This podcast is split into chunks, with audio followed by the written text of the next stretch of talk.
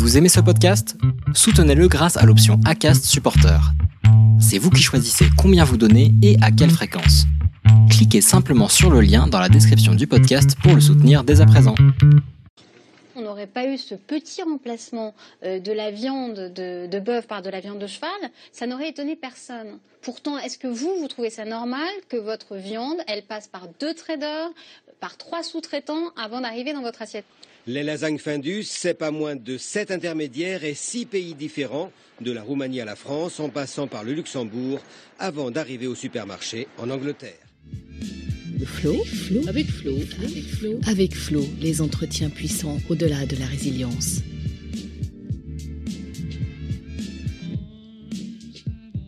Bonjour Caroline. Bonjour Florence. Caroline, je te suis depuis notre rencontre en 2018 et en trois ans, que de chemin parcouru. Diplômée de l'EDEC Lille il y a plus de 20 ans, tu es maintenant coach certifié HEC, experte de l'industrie agroalimentaire et des marques. Après avoir fait tes armes chez des marques iconiques de notre enfance telles Carambar, La Pique qui chante ou encore Créma, tu as rejoint le leader du surgelé, Findus, en qualité de directrice marketing et innovation pour la France et pour l'Europe du Sud. Mais alors que tout semblait bien se passer pour toi, en 2013, tandis que j'allais faire face à un tsunami dans ma vie personnelle, toi, tu devais faire face au scandale de l'année, celui de la viande retrouvée dans des plats de lasagne supposément faits à base de viande de bœuf. Sacré cheval. Ce fut une année de combat pour que les partenaires industriels procèdent à des tests ADN sur la totalité des lots, puis que soit mis en place un process de transparence pour les consommateurs.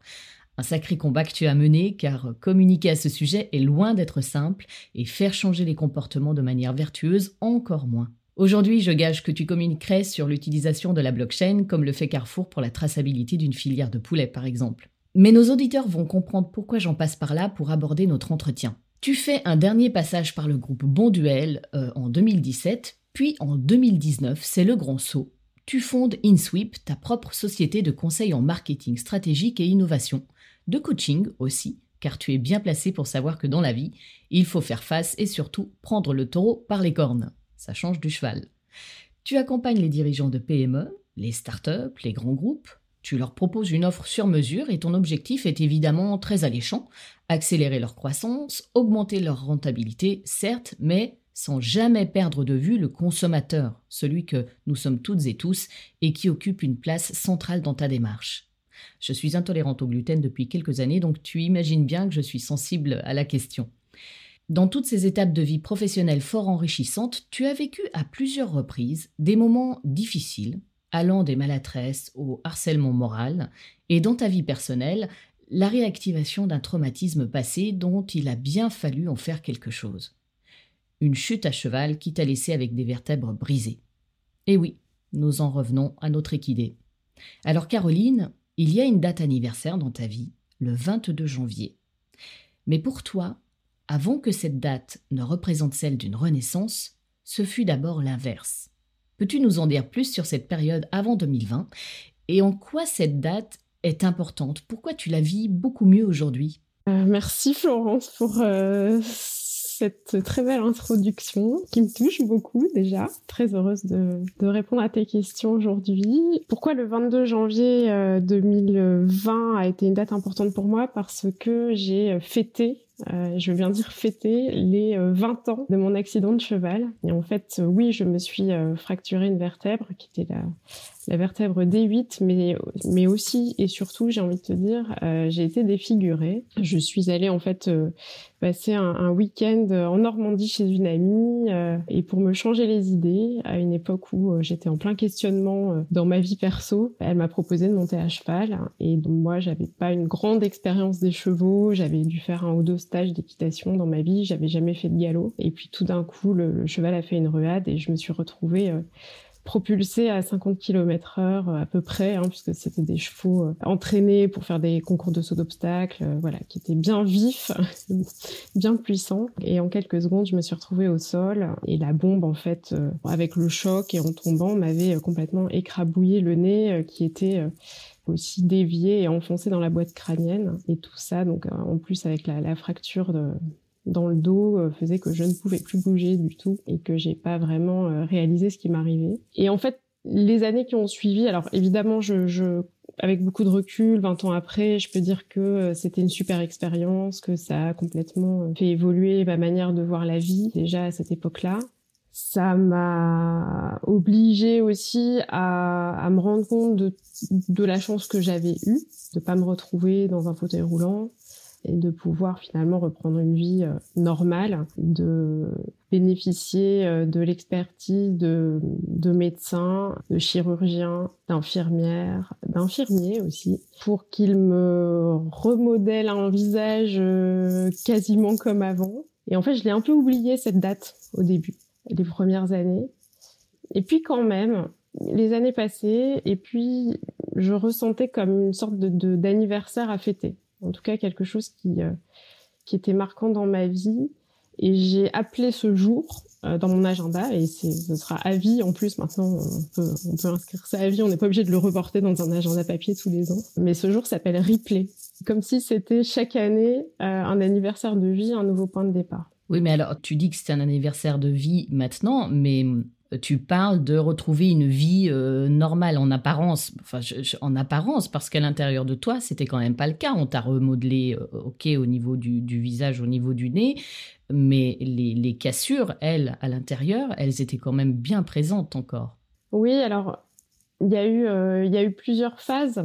déjà quand on se retrouve comme ça immobilisé, j'ai eu un corset pendant plusieurs semaines, euh, j'ai eu euh, une sorte de, plâtre bizarroïde sur le mon visage qui avait triplé de volume, qui, qui, est passé par toutes les couleurs, etc. Et en fait, il y a bien un moment où il faut retourner au, au bureau. Et moi à l'époque, donc j'avais 23 24 ans, j'étais voilà, ça faisait déjà trois ans que je travaillais en fait. Et dans dans l'industrie agroalimentaire, j'étais chef de produit carambar. Euh, et donc, euh, j'avais organisé un grand concours de blagues carambar. Alors, euh, pendant toute ma convalescence, euh, j'avais trié des cartons et des cartons de lettres d'enfants et de, et de parents aussi qui avaient envoyé des blagues, je les avais classées, etc. Ça m'avait bien occupé. Mais quand même, la question était à l'époque, euh, c'est quoi le sens de tout ça à côté de gens qui, euh, voilà, qui m'ont réparé, en tout cas, où je trouvais que dans leur métier de tous les jours, ils apportaient un peu leur pierre à l'édifice euh, ben moi en fait euh, je vendais des carambars. Donc il y a eu il y a eu déjà cette première étape de se dire euh, finalement euh, est-ce que j'ai fait le bon choix dans, dans ma vie? J'ai failli m'inscrire en médecine à 24 ans. je me souviens avoir dit à mes parents j'ai une idée là, je, je, je pense que je vais m'inscrire en médecine alors que j'avais fait les decks, euh, enfin voilà, donc j'avais pas du tout pris ce chemin-là, et puis j'étais pas très très douée en mathématiques, il faut l'avouer. Il y a beaucoup de maths hein, quand même euh, les premières années, en tout cas en médecine. Euh, et en fait, ce qui, ce qui m'a tué d'une certaine manière, ce qui a tué l'idée dans l'œuf, on va dire, c'est qu'ils m'ont dit bah oui, vas-y. Mais c'est bien, donc ils étaient quand même euh, soutenants, porteurs. Euh. Ils m'ont dit, bah oui, vas-y, c'est ce que tu as envie de faire. Et donc là, je me suis retrouvée un peu bête à me dire, euh, non, non, mais bon, je vais pas repartir dans 8 ans, 10 ans d'études. Est-ce que je peux pas essayer de trouver du sens aussi dans, dans mon métier? Et en en discutant avec, avec pas mal de gens, et de tous âges, de voilà. En fait, ce qui est bien quand on a des, des périodes comme ça dans la vie, c'est que, c'est que finalement, il y a beaucoup de gens qui viennent, qui viennent vers nous, qui prennent des nouvelles, euh, qui témoignent aussi de leur expérience de vie. Et en fait, j'ai pris conscience que je pouvais trouver du sens dans mon métier de chef de produit à l'époque, en développant euh, des nouveaux produits qui euh, pourraient euh, apporter des volumes dans une usine et donc une activité dans une région. La motivation pour les gens, euh, une vraie satisfaction à avoir un, une innovation dans, dans un rayon, dans une grande surface, en se disant waouh, c'est moi qui l'ai fait. Il y avait en fait euh, voilà de, de, travailler en équipe, de recruter des gens, de s'appuyer sur les forces des gens, de faire euh, naître euh, des choses géniales par l'addition des compétences de chacun. Et c'est comme ça que j'ai réussi à finalement rester dans mon dans ce métier. Et finalement, j'y suis restée un bout de temps puisque euh, j'ai quitté, on va dire, le monde du salariat euh, il y a seulement deux ans. Et le métier que j'exerce aujourd'hui euh, ressemble beaucoup à celui que j'effectuais avant quand j'étais salariée, sauf que maintenant je suis indépendante. Je le fais autrement. Et alors du coup, pour en revenir sur, sur ce, ce, traumatisme et cette date anniversaire, du, quelle a été la façon dont, dont tu l'as accepter, voire dépasser, parce qu'on parle souvent de, résilience, même dans le monde professionnel, hein, euh, surtout depuis la, période de, cette crise qu'on vit avec la Covid. Mais euh, entrer en, résilience, c'est pas simple. Le processus, il est long. Est-ce que tu as été assisté par des professionnels pour, pour ça? Et, si c'est le cas, lesquels? Alors c'est vraiment une bonne question parce que quand je dis que les premières années je l'ai oublié cet accident et puis j'ai eu besoin d'aller mettre un nom dessus et puis j'ai eu besoin chaque année quand même de m'en souvenir. C'est une manière de remettre l'église au centre du village aussi, de se dire euh, finalement euh, chaque année euh, de faire le point, de se dire par rapport à, à, ce sens que je veux mettre dans ma vie, dans ma vie perso, dans ma vie pro, est-ce que je suis alignée? Est-ce que je suis toujours, je suis toujours là où je, là où j'ai envie d'être? Alors par par plusieurs on va dire, il y a eu plusieurs événements euh, qui se sont rapprochés euh, entre 2017, 2018, 2019, avec un, un changement de, de, lieu de vie. j'ai des, je suis partie de Paris, je suis partie à Lille, j'ai pris un, un, nouveau job. À un moment donné, j'avais envie, je, sentais besoin de prendre mon indépendance et, et, et de et de changer mon rythme de vie. Et puis, autour de cette date du 22 janvier, j'ai commencé à avoir très très mal au dos. Et puis chaque année, j'avais très très mal au dos. Et puis euh, j'ai euh, démarré une formation de coach, une executive coach à, HEC en, octobre 2019. Et venait progressivement euh, cette date du, du 22 janvier. Et j'avais vraiment très très très mal au dos. Mais une douleur, une douleur bizarre en fait. On sait pas trop d'où elle vient, mais on sent que ça va pas quoi.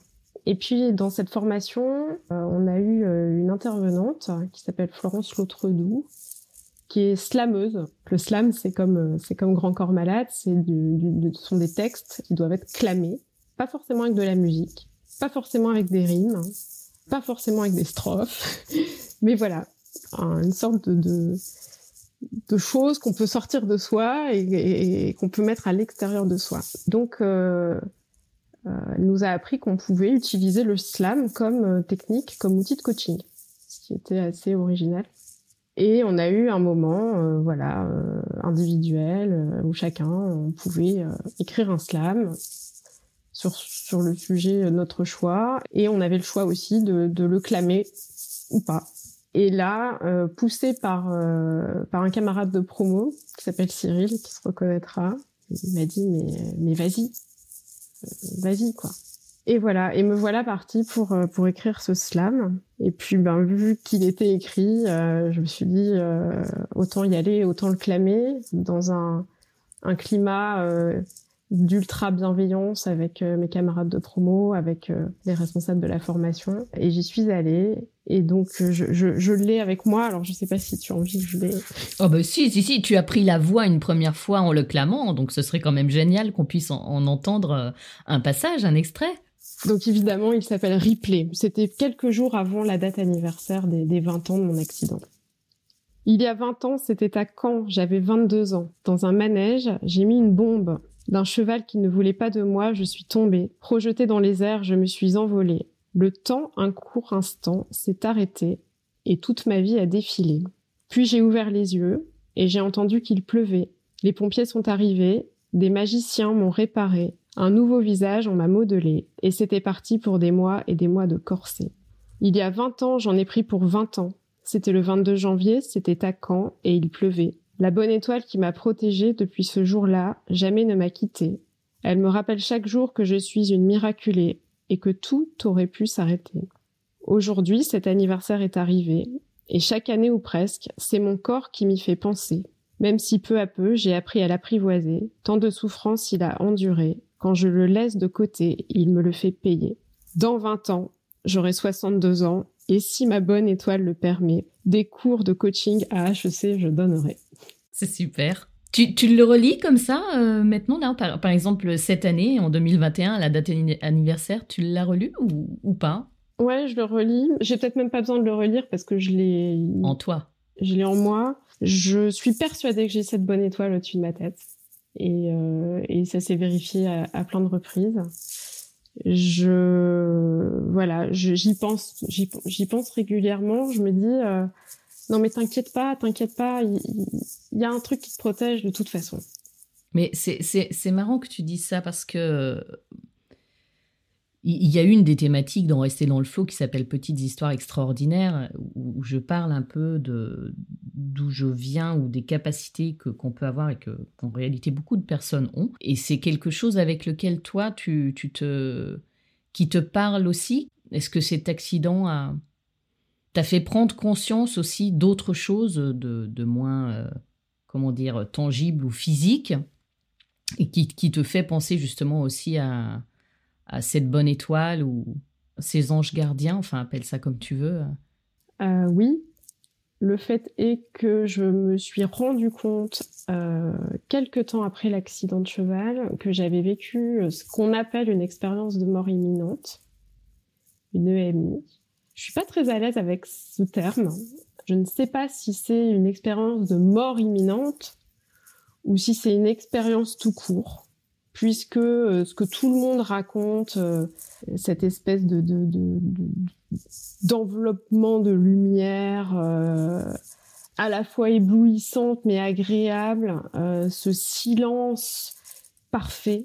Je ne sais pas s'il existe un silence parfait, mais celui qu'on entend un peu quand ça bourdonne, quand on s'endort, et qu'on se rend compte qu'on est en train de s'endormir, il y a une sorte de, protection, je trouve, sonore qui est euh, hyper agréable. Le fait de, de se voir, d'être comme en lévitation au-dessus de soi-même et donc de voir la scène, de voir ce qui se passe. Donc c'est typiquement la posture méta qu'on nous recommande d'avoir en tant que coach, c'est-à-dire de prendre une certaine distance par rapport à la situation et la voir euh, mode hélicoptère. Euh, tout en étant dans la relation avec, la personne qu'on coach. Et ce sentiment de bien-être absolu et de se dire euh, finalement, euh, je vais voir chaque personne pour lui dire que je l'aime, mais qu'il faut pas qu'elle soit triste et que je suis bien là où je suis. Et en même temps, quand même, cette envie de revenir. Donc, en, écoutant des témoignages, je me suis dit, c'est dingue ce que, ce, que la, ce que cette personne est en train de raconter, mais en fait, je l'ai vécu. Et le fait d'en avoir discuté avec des experts euh, de, de, des EMI m'a fait prendre conscience que cette capacité que j'avais ou que j'ai en moi depuis très longtemps de me mettre justement en posture méta, que ce soit dans mon métier de, de marketeuse euh, pour déceler euh, ce qui se cache derrière euh, ce que des consommateurs peuvent nous dire dans des dans des groupes d'études qualitatives euh, ou de ce, que je pouvais percevoir, euh, euh, des, des, signaux faibles. En fait, c'est quelque chose qui était naturel chez moi et que je pratiquais depuis longtemps. Donc un jour, tu as pris conscience que ça te servait dans ton travail, que tu t'en servais en réalité dans ton travail sans t'en rendre compte. Exactement. Exactement. Donc ça me sert énormément. Alors c'est lié à l'intuition. Euh, je, je, suis quelqu'un de très intuitif. Je, je voilà, il y, y a des choses que je sens, il y a des choses que je sens pas. Il y a, je suis très attentive à toutes les synchronicités, c'est-à-dire faire le lien entre un événement et quelque chose que j'ai en tête. Et ça m'arrive tout le temps. En fait, je pense que c'est un, ça se travaille. C'est-à-dire c'est aussi, euh, c'est un muscle en fait. Il y a des gens, ils, ils y prêtent absolument pas attention et c'est pas du tout important pour eux dans leur vie moi, je, je, passe mon temps à faire le lien entre des choses et à me dire non mais attends si si c'est si c'est passé ça ou que j'ai pensé à telle personne et qu'en même temps elle m'appelle ou que euh, je vois passer un papillon euh, jaune et, et, marron et que je fais une séance de coaching et que ma coachée me parle d'un papillon de papillon qu'elle a dans le ventre et qu'elle me raconte une histoire avec un papillon jaune et marron bon bah voilà je fais le lien immédiat. C'est euh, c'est le scarabée d'or de Jung quoi il y a eu cette prise de conscience que peut-être, grâce à cet accident de cheval, j'avais une lecture de, de, mes relations, du monde, de la vie, de, moi dans la vie, de, qui, qui était particulière. Et qui, qui fait partie d'un grand tout aussi. Et qui fait partie d'un grand tout. Après, la seule manière que j'ai trouvé vraiment de me débarrasser, je pense, de ce souvenir douloureux, de voilà, de la chute, des fractures euh, physiquement. Je ne sais pas l'attribuer le, le, à une seule chose, mais je pense que c'est ce slam, clairement, et des séances de MDR. Donc le MDR, c'est euh, Eye Movement Desensitization and Reprocessing. Alors, pour le MDR, il y a deux méthodes euh, que je connais en tout cas. Il y a la méthode avec le, les, yeux, donc on suit euh, du regard la personne euh, qui a souvent avec sa main ou avec un, objet fait aller les, yeux de droite à gauche, tout en ayant des, moments de verbalisation du souvenir, de raconter, de, de revivre euh, ce qu'on a vécu, etc. Et après, il y a les, les, moments où on va avoir cet exercice vraiment physique. En toute honnêteté, euh, moi, ça me donnait la nausée. Et quand le praticien disait euh, comment vous vous sentez, je dis bah là, j'ai envie de vomir en fait. Donc, donc il a essayé l'autre méthode qui est celle de, du tapotement des, des, genoux. Et là, l'espèce de rapprochement physique avec le thérapeute, c'était très bizarre. Donc j'ai pas trop trop aimé non plus. Et du coup, c'est comme ça qu'on en est venu à faire de l'access conscience et de l'hypnose érectionnelle. Donc, euh, s'il y a un conseil à donner, c'est qu'on choisit son praticien. Le fait qu'il ait plusieurs cordes à son arc euh, dans ce type de thérapie, euh, je pense que c'est utile parce que justement, si une technique ne marche pas, il peut facilement en choisir une autre, sachant qu'on est totalement conscient tout le temps. Donc, le, espèce d'appréhension de se dire que quelqu'un va nous manipuler nous inoculer, je sais pas quoi, pendant qu'on est inconscient. Non, non, non, on est totalement conscient tout le temps. Hum, l'hypnose ericksonienne, pour revivre le jour de l'accident, le recoder dans mon cerveau, revivre finalement l'expérience de mort imminente, cette capacité à m'extraire du sol, à observer, à sentir, à ressentir, à faire des allers-retours entre l'ici et maintenant. Je l'ai aussi euh, touché du doigt dans un livre qui a été écrit par Otto Scharmer, euh, qui est spécialiste de ce qu'il appelle la théorie U, et qui raconte que quand il était petit, il a assisté euh, à l'incendie euh, qui était en train de ravager sa maison. Et en fait, il raconte un truc de dingue et dit à cet instant, je sentis en moi une dimension dont je n'avais encore jamais eu conscience, liée à mes possibilités à venir, à un monde que je pouvais faire naître dans le futur. Je me sentis tirée vers le haut, au-dessus de mon corps physique, et me mis à observer la scène depuis cette hauteur. Mon vrai moi n'était pas attaché à ces biens qui se consumaient. Soudain, je savais que je, la personne que j'étais vraiment, était toujours en vie. J'étais léger et libre, capable de rencontrer cette autre part de moi, celle qui m'attirait vers mon avenir, ce monde qui attendait que je lui donne naissance. Quand j'ai lu ça, je me suis dit, mais il, est, il est à l'intérieur de moi, lui, en fait. Il a, il a tout compris. C'est très parlant. c'est sûr qu'on s'y retrouve énormément euh, euh, dans, dans, ce que je subissais ou les moments où je subissais. Il y avait effectivement cette espèce de sortie du corps et cette euh, manière de, de, pouvoir tout voir globalement d'un ailleurs. Je pense que très souvent un traumatisme provoque ce genre de, de comportement non décelable de l'extérieur, mais que dans lequel tout le monde se retrouve quand il a subi un traumatisme.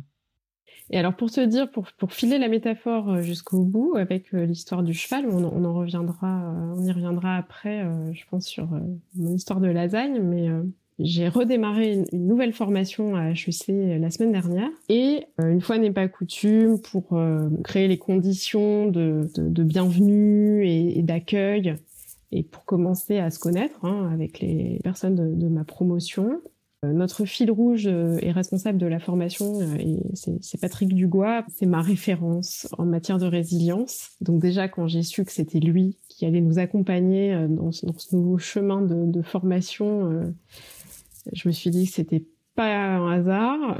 Patrick Dugois, qui, lui est, un résilient et qui a connu les, violences, des violences infantiles et, puis pendant toute son adolescence aussi. Exactement.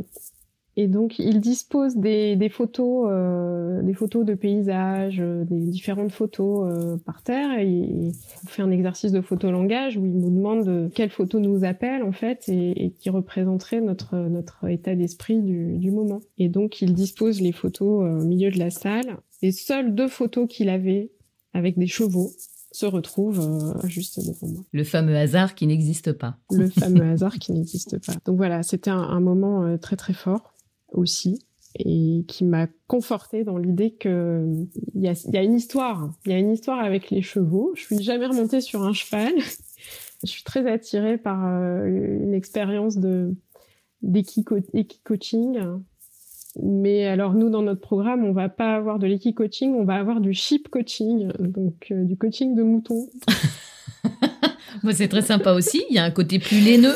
Euh, mais j'ai vraiment hâte de, voilà, de, de continuer ce parcours de formation. Mais du coup, ça confirme ta, ta démarche de d'utiliser tes pleines capacités que tu as découvertes grâce à cet accident cette façon dont tu as de t'en servir dans ton travail de, de, conseil et de coaching avec euh, des dirigeants, des dirigeantes, là, tu vas euh, finir euh, encore de l'affiner et, et, aller encore plus loin dans cette démarche pour être au plus près de tes clients et clientes? Oui, je pense que c'est un... Autant je pense que c'est un réflexe que j'ai dont je ne suis pas toujours consciente, autant régulièrement, je me mets dans cet état d'esprit. Mon papa m'a beaucoup dit quand j'étais petite, fais marcher ta tête, Caroline, fais marcher ta tête. Ce qui était important, hein, parce que pour moi qui suis euh, très empathique, euh, qui euh, choisit mes, mes, on va dire, je, je, je me sens bien dans une entreprise parce que je me sens bien avec les gens avec qui je travaille, donc euh, ou en admiration avec un, un patron, euh, ou euh, on va dire je me sens bien avec les gens. Et Dieu sait si parfois, même souvent, la vie en entreprise c'est plus rude que ça, et donc et donc il faut laisser un peu le cœur de côté et, plutôt faire faire travailler sa tête. Mais justement, j'ai pris conscience de, de l'inverse, de me dire bah ok, ta qualité c'est ça en fait, c'est l'empathie c'est euh, le fait de sentir les choses, de sentir les gens ou de pas sentir, de sentir un, un projet ou de pas le sentir. C'est pas forcément avec la tête, bien au contraire. Et alors après, donc le fait de, se questionner, tu vois, de me questionner en tout cas euh, régulièrement sur est-ce que je suis à la bonne place, est-ce que je trouve toujours du sens dans ce que je fais? Pour le coup, ça c'est ma maman qui m'a dit on, on te forcera jamais à faire quelque chose que tu ne veux pas faire. Et, et ça prend tout son sens aussi de se dire euh, dans des situations où euh, on se sent pas euh, reconnu à notre juste valeur, où euh, on nous demande de faire des choses qui sont contre nature, qui nous désalignent, d'avoir cette capacité, et c'est dur, hein, mais cette capacité à un moment de se dire euh, non mais là, là, là non en fait, là j'arrête. Et on a besoin des autres aussi pour le faire. Je suis très reconnaissante de des gens qui m'ont coaché aussi. Euh, de mes amis, voilà, des gens qu'on a autour de soi parfois qui, qui nous alertent sachant que moi j'ai toujours eu tendance à ne pas ne pas du tout écouter les, signaux d'alerte que me donnait mon corps. Ah oui, donc euh, forcément tu, as vécu certains passages, on en parlait tout à l'heure, euh, de harcèlement moral par exemple. Tu fais référence à ce genre de, problème que tu as rencontré? Oui, oui, je, suis allée jusqu'à faire une pyélonéphrite bilatérale aiguë. Alors tu vas nous expliquer ce que c'est?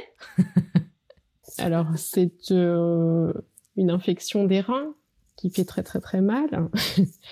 Avec un passage en dialyse, du coup Non, non, non, non, j'ai pas été jusque-là. Mais par contre, ce qui est assez rare, c'est que les deux reins étaient touchés et que là, mon médecin, euh, qui était toujours plutôt euh, un peu second degré, euh, un peu dédramatisant surtout, j'ai senti ce jour-là que ça rigolait pas du tout. Il m'a prise entre quatre yeux. Il m'a dit, mademoiselle, quand un organe vital est touché, c'est grave. Quand deux organes vitaux sont touchés, là, il y a quelque chose qui ne va pas dans votre vie. Il va falloir que quelque chose change. C'est vital en fait. Tu avais regardé à l'époque la symbolique euh, des organes en question, ce que représentent les reins pour le corps humain? Non, euh, non, non, je, l'ai regardé il n'y a pas très très longtemps et je crois que c'est euh, quand on a peur de, de perdre quelque chose. comme dans, dans, le cadre des formations HEC, nous sommes contraints d'être suivis par un thérapeute chaque semaine. Euh, j'ai déjà exploré pas mal de choses, mais ça, non, pas, pas, encore. Ça peut faire partie du programme. mais voilà, pyélonéphrite bilatérale aiguë euh, égale, euh, il y avait vraiment des choses qui n'allaient pas dans ma vie. Donc j'ai changé de boulot, j'ai changé de partenaire. C'était à quelle période de ta vie, ça? C'était en 2005, juste, à, juste avant de rentrer chez Findus. Findus, euh, après, euh, qui est devenu Nomad Foods Europe. On a été racheté quatre fois. Euh, on a changé quatre fois d'actionnaire plutôt. Mais j'y suis restée 12 ans.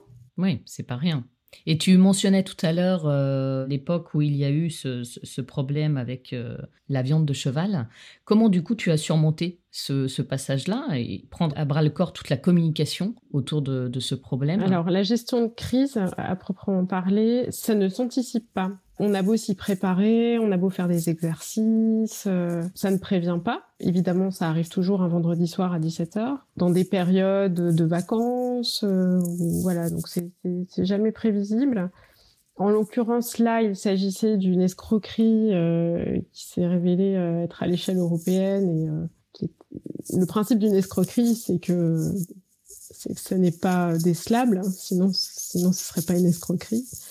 Il faut dire qu'à l'époque, on n'était pas hyper préparé euh, chez Findus. On n'avait pas d'agence de gestion de crise euh, déjà, euh, on va dire, enregistrée dans notre liste de partenaires ou de fournisseurs. on n'avait pas non plus d'agence de, gestion de la notoriété, enfin, en tout cas de la, de l'impact qu'il pouvait y avoir sur les réseaux sociaux. On n'avait pas été entraîné euh, en particulier sur ce sur tout ce qui pouvait, pouvait être autour des médias, etc. Donc, euh, quand on a on a commencé à faire des analyses en interne, qui étaient à l'époque des tests ADN, et euh, les tests ADN à l'époque c'était plutôt en criminologie. Dans l'agroalimentaire, ça n'existait pas vraiment, et il y avait très peu de laboratoires qui étaient capables de le faire et on ne pouvait avoir que des échelles en fait.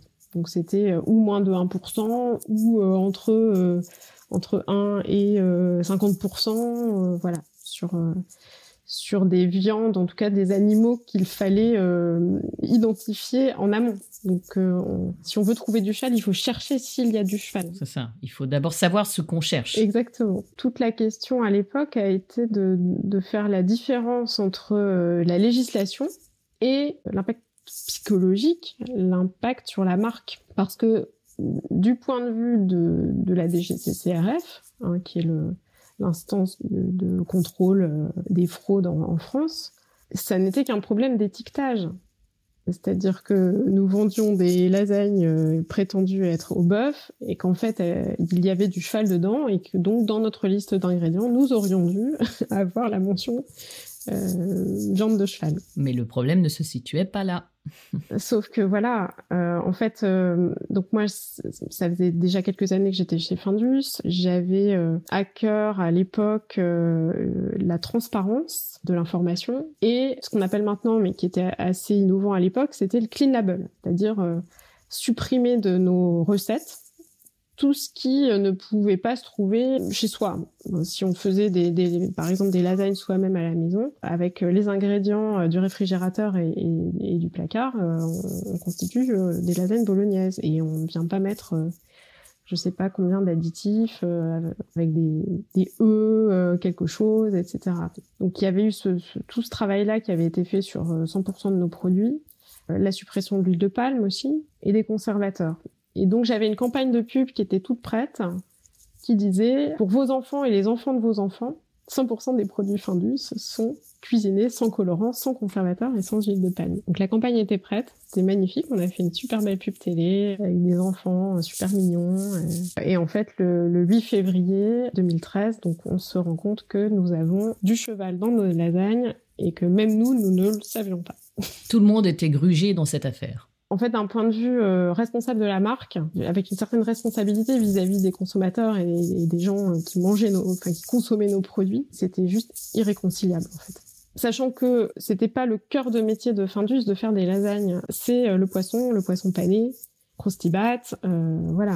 La, la, partie plat cuisiné représentait même pas 5% de notre chiffre d'affaires. Donc on s'est un peu demandé quand même comment nous, petits petit faiseur, on va dire, euh, sur ce segment de marché, comment c'était possible que euh, nous, nous décelions cette fraude euh, avant les autres? je pense que certains ont des réponses. mais Surtout, la grande question, c'était qu'est-ce qu'on fait en fait? Est-ce qu'on fait un, rappel produit Puis on a, on a décidé d'être transparent et, et de le dire? Donc ça a été une aventure en interne, en, toute honnêteté, vraiment exceptionnelle, parce que euh, dans ce genre de situation, euh, la première réaction, c'est de se dire euh, il faut il, faut sauver la marque, et pour sauver la marque, on peut pas faire autrement que de dire la vérité. Et en fait, on a quand même eu trois ministres à l'époque qui se sont penchés sur la question.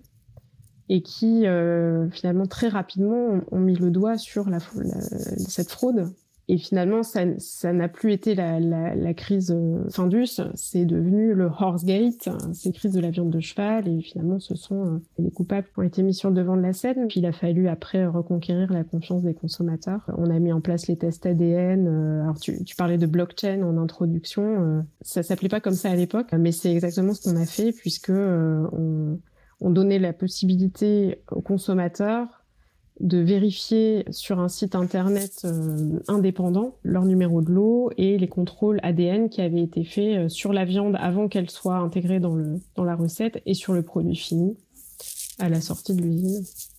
Et ce qui est hyper intéressant, c'est que, euh, alors évidemment, quand j'ai annoncé ça aux équipes informatiques de, Findus, et donc on était mi-février et j'ai dit que je voulais annoncer ça pour le 2 avril, ils étaient ravis du challenge. Mais surtout, le fait finalement de donner, de donner aux consommateurs la possibilité de vérifier a fait que euh, finalement quasiment personne n'est allé vérifier. En fait, à partir du moment où on est transparent et on dit qu'on est transparent et que l'information est disponible, ça suffit pour euh, pour rassurer les consommateurs. Ok, et aujourd'hui, les personnes, les consommateurs seraient d'autant plus rassurés qu'une euh, fois que c'est dans la blockchain, on, ne peut pas l'enlever. Donc pour le coup, au contraire qu'ils aillent vérifier. Exactement. Tu as parlé justement euh, par rapport à ce problème-là de, euh, des enfants et de ton engagement justement en, termes de communication et de marketing dans l'agroalimentaire, aussi par rapport aux, futures générations. Et je fais le lien entre euh, ces autres générations et toi sur un plan personnel qui, donc si je ne me trompe pas, tu n'es pas maman. Et pourtant, sur le plan professionnel, c'est une des choses en termes de harcèlement moral qu'on t'a reproché. Oui, alors c'est. Euh, les gens sont très étonnés quand je raconte tout ça, euh, mais dans deux entreprises, euh, j'ai vécu tout l'inverse de ce que les femmes racontent habituellement, en tout cas de ce que les mamans racontent. On entend souvent que il y a une discrimination des femmes par rapport aux hommes qui doivent gérer leur carrière plus leur rôle de maman et leur rôle d'épouse, euh, qui euh, n'ont pas les, les, promotions attendues, euh, qui ont une rémunération inférieure à celle des hommes, etc. Ce qui est vrai, hein Oui, oui, bien sûr. Enfin, moi, moi, en tout cas, je l'ai jamais pratiqué en tant que manager. J'ai jamais mis ce critère, homme ou femme. J'ai pas vécu ça, à la fois en tant que manager et même en tant que salarié. Que, donc, je, je, je m'aventurerai pas sur ce terrain. Oui, mais tu en as vécu d'autres qui sont d'autant plus importantes et, euh, dont je, ne parlais pas. Et j'ai commencé à en parler euh, il y a deux ans, un peu autour de moi, en, en rencontrant justement des, des, femmes comme moi qui n'étaient pas mamans. Ce qui est quand même assez tabou comme sujet, même entre nous. C'est pas facile. Euh, c'est un sujet qui n'est pas facile. Et on a commencé à parler de ça par rapport aux violences qu'on pouvait vivre les unes et les autres euh, dans notre quotidien. Par exemple, quand on, on se rend un, je sais pas, un cocktail, euh, un, une interprofession, euh, et puis à un moment, voilà, entre deux conférences, euh, il y a une petite pause et on discute comme ça de manière informelle avec des gens. C'est tellement évident pour les gens que vous avez des enfants en fait. Donc c'est même pas c'est même pas est-ce que est-ce que vous avez des, enfin est-ce que vous avez des enfants? C'est euh, et vous vous en avez combien? Ou c'est les vôtres ils ont quel âge? Euh, oui bah tout le monde sait ce que c'est que d'avoir un ado à la maison. Euh, et ça on l'entend tous les jours. On l'entend à la radio on l'entend euh, voilà c'est c'est quelque chose d'évident. Et puis quand on est amené à dire bah non j'ai pas d'enfant les réactions sont assez variées. Mais souvent il y a ah mais vous inquiétez pas ça va arriver ou euh, ah bon mais euh, c'est un choix ou? Et en fait les questions sont tellement euh, intrusives maladroites déplacées que alors évidemment moi au début j'avais quand même du mal hein, à répondre à cette question de manière toute, toute naturelle et genre ouais non mais tout va bien. En commençant comme ça on discutait avec des, des femmes de mon âge ou un peu plus jeunes ou un peu plus âgées euh, des femmes qui étaient encore en âge de, de pouvoir en avoir, d'autres qui euh, avaient une, une, horloge biologique euh, qui, qui, qui, était passée. J'ai senti qu'il y avait un besoin d'en parler déjà. Et puis, je me rendais compte alors que dans, dans, une entreprise où j'étais très bien, hein, mais finalement, c'était les, les, les femmes qui revenaient de congé de maternité qui étaient promues. Comme si c'était un signe de maturité, un passage obligé en fait, pour prendre une fonction de manager par exemple. Et c'était même verbalisé par certains managers. Et puis j'ai eu un, une autre expérience euh, qui m'a mise en, sidération au sens propre, hein, où un jour on m'a dit textuellement, dans notre entreprise, manager les gens, ça revient à manager des ados. Et comme tu n'as pas la chance d'être maman, Caroline, tu ne sais pas ce que c'est. Donc, tu ne peux pas être un bon manager dans notre entreprise. Ok, prends-toi ça dans les dents. Et là, je, je n'ai pas répondu. J'ai compris que mon cerveau m'avait euh, m'avait protégé. C'est ce qui s'appelle la sidération. C'est euh, ça, ça, fait tellement mal. En fait, c'est tellement pas possible d'entendre ça que finalement, on se protège et euh, bah, on répond pas. Quoi. Je ne saurais jamais si c'était de la maladresse ou de la méchanceté. Euh, les avis sont partagés sur, sur la question. Mais ce qui semble important, c'est comment toi, tu l'as pris de toute façon. Et, euh, et j'ai voilà exactement. Évidemment, alors maintenant j'ai 44 ans, je n'aurai pas d'enfant et j'ai fait tout un travail. J'ai réalisé, euh, grâce aussi à, à, plusieurs personnes, que euh, je pouvais offrir au monde une autre forme de fécondité. Et donc, je peux utiliser mes, mes qualités potentielles de maman autrement avec ma filleule. Hein. J'ai une filleule qui a qui a 8 ans, qui s'appelle Charlotte. Euh, je suis euh, très très fière d'être marraine. Euh, c'est une vraie. Euh, ça a été en tout cas pour moi, et c'était avant de savoir que je pourrais pas avoir d'enfant, mais que, que, ma meilleure amie m'a demandé d'être la marraine de, de sa fille et puis euh, tutrice légale de ses deux enfants si jamais il arrivait quelque chose aux, deux parents. Donc, ça m'a responsabilisé aussi euh, dans le fait de, de, de grandir dans, dans, mon adulte. Euh, euh, si, si, je fais référence à, à, à l'analyse transactionnelle, c'est aussi pour ça que j'ai eu envie de me former au coaching. Et c'est aussi pour ça que je pense que dans, dans mes missions de, de marketing, euh, auprès de mes clients, euh, j'essaie d'apporter autre chose que, que juste une compétence euh, technique et que l'humain prend une grande place et que voilà j'ai envie de distiller des choses aussi d'humain de, de la vie de l'accompagnement et de valeurs de, de maman de, de, parents de papa de, de tata je n'ai pas de frères et sœurs donc je je m'en crée aussi avec des amitiés très fortes euh, tu prouves juste qu'en fait, on ne s'arrête pas à ce que l'on donne à voir, évidemment, qu'il serait quand même bien que les gens avec qui on travaille, au-delà de notre entourage familial, prennent conscience aussi de cela, que la personne qu'ils ont en face d'eux, en réalité, ils n'en connaissent que le dixième. Tout à fait. On demande jamais à des gens, euh, finalement, quand euh, les gens parlent de leurs enfants, on leur dit pas, euh, on leur demande pas euh, pourquoi vous avez voulu avoir des enfants. Oui, et comme s'ils avaient toujours voulu en avoir. Parce que l'inverse existe aussi. On peut avoir des enfants qu'on n'a pas désirés. Tout à fait.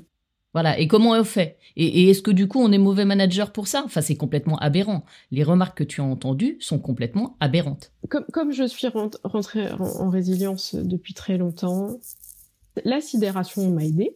Merci au fonctionnement du cerveau. Ça t'a protégé. Ça m'a protégé.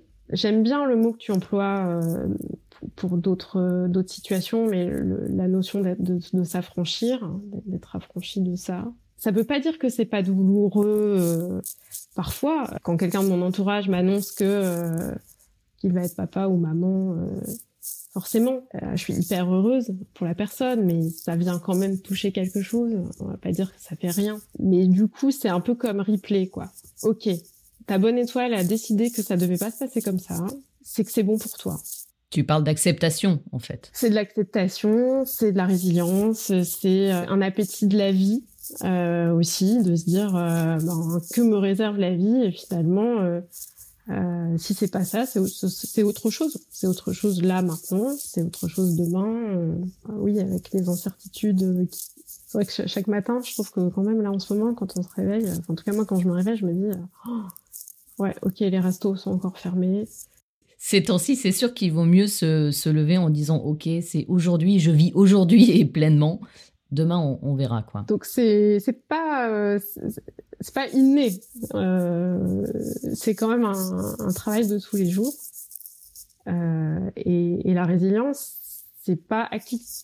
Moi, j'aime énormément cette phrase de, de Michel Audiard qui dit "Bienheureux les fêlés, car ils laisseront passer la lumière." J'adore cette phrase.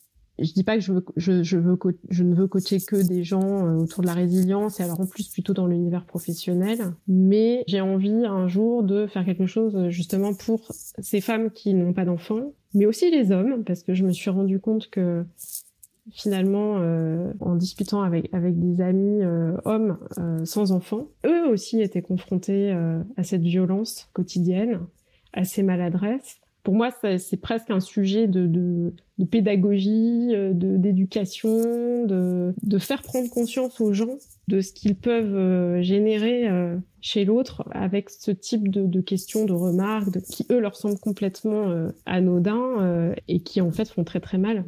Bien sûr, les, hommes aussi vivent euh, avec une chape de plomb euh, sur les épaules, euh, avec une.